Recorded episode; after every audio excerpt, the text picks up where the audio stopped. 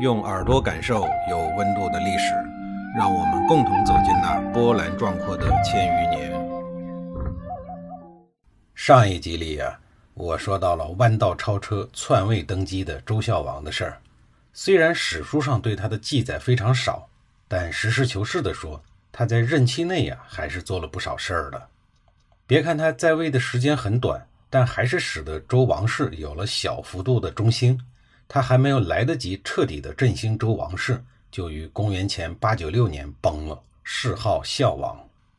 周孝王去世以后，天子的位置在众诸侯大臣的主张下，又回到了周懿王的儿子姬燮的手里，是为周夷王。如同周孝王当年所判断的那样，这果然是一个比他爹更为懦弱的天子。重新登上天子之位，这对于姬燮来说呢，他是一个幸运的人。峰回路转，捡回了他失去的东西。本不抱多大希望的人生，突然之间迎来了最辉煌的时刻，枯木逢春啊！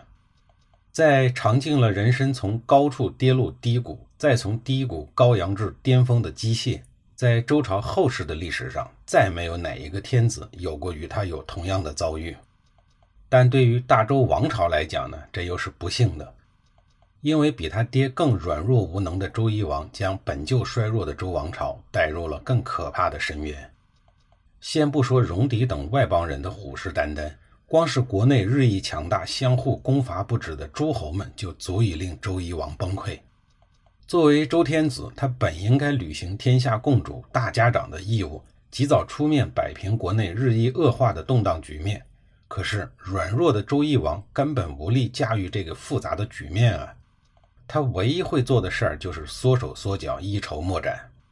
诸侯们见周懿王毫无动作，就更加的藐视周王室了，也渐渐的不再朝拜，甚至减少或干脆停止了财物的进贡，使得周王室的威信受到了严重的挑战。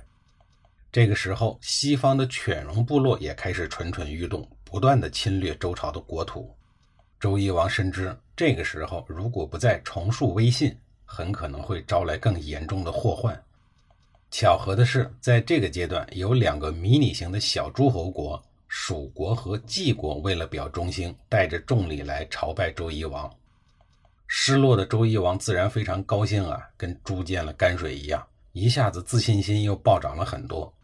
猪脑子兴奋之余，竟然忘记了天子不迎诸侯的祖制，亲自率领文武大臣到黄河边去迎接。并以宾客之礼接待两个小国的使者。要知道啊，天子下堂而见诸侯是严重失礼的行为，有损天子权威的。周懿王不是不知道天子与诸侯之间的礼节，他从小生于帝王家，很早就被立为太子，有太师、太傅、太保等人手把手的教导。应该说，周礼那套行为准则和观念早已深入灵魂。但被幸福冲昏了头脑的周懿王不管不顾，他这次自降身份的行为更令那些大诸侯们看不起了。在蜀国和晋国给予的自信心之上，周懿王打算百尺竿头更进一步。上位后的第三年，周懿王召集天下诸侯到都城来会盟，打算带领大家重整祖先的基业。可是谁都知道他几斤几两，没几个人给他面子。最后来的诸侯啊，只有寥寥数人。很多有头有脸的大诸侯都没有来，周懿王那颗充满期待的火热的心被无情地浇了一盆冰凉的水。这种在天下人面前丢面子的事儿，对心理素质本就不过硬的周懿王来讲，其自尊心所受到的打击是毁灭性的。尴尬的场面、谗言的怂恿，最终让他失去了理智，瞬间就变成了一个扭曲、自卑、多疑、暴怒的人。这个可怕的情绪最终酿成了一起西周开国以来君臣之间最惨烈的一次交锋。他烹杀了最后赶来参加会盟的齐国国君齐哀公。这大概是这个懦弱之人一生中所做的最强悍的事儿。因为用鼎喷杀人过于惊悚，咱们就不细说了。本想以烹杀来以儆效尤的周懿王，这一下子更加的离心离德，收获了无数的看不起。而最看不起周夷王的，就是周天子家曾经的伙夫，也就是楚国。楚国的王族们也懒得和周懿王废话，直接公然的与西周王室决裂，自封儿子为王。周懿王目前好歹还是天下共主，为了脑袋上的天子称号，不得不咬紧牙关派军队去攻打楚国。可惜的是，楚国不是一个人在战斗，他的附庸国鄂国也不是一个好惹的主，和自己的宗主国联手，共同抵御周军。光两家联手不说，鄂国还利用自己出色的外交关系，把淮夷、东夷等一大堆小的诸侯国也拉进了对抗周王室的阵营。大家四处出兵，竟然一度打到了西周的腹地，对周王室造成了严重的威胁。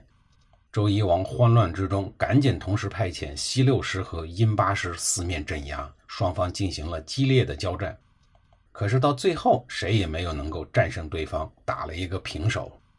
此次的战役中，周夷王对楚国的头号小弟鄂国尤为的痛恨。这一次，他又丧失了理智，丧失了人性。他命令周军不但要彻底打垮鄂国，连其国内的男女老少、普通百姓也一并剪除。这一种丧尽天良的做法，使得周王室与楚国、鄂国之间自此永久地结下了深仇大恨，代代相传，绵绵不绝。而愣头青楚王熊渠咬紧牙关，死死顶住了周夷王施加的各种压力，直到周夷王都死了，他也没有取消儿子们的王号。可想而知啊，这个周夷王死之前有多么的郁闷。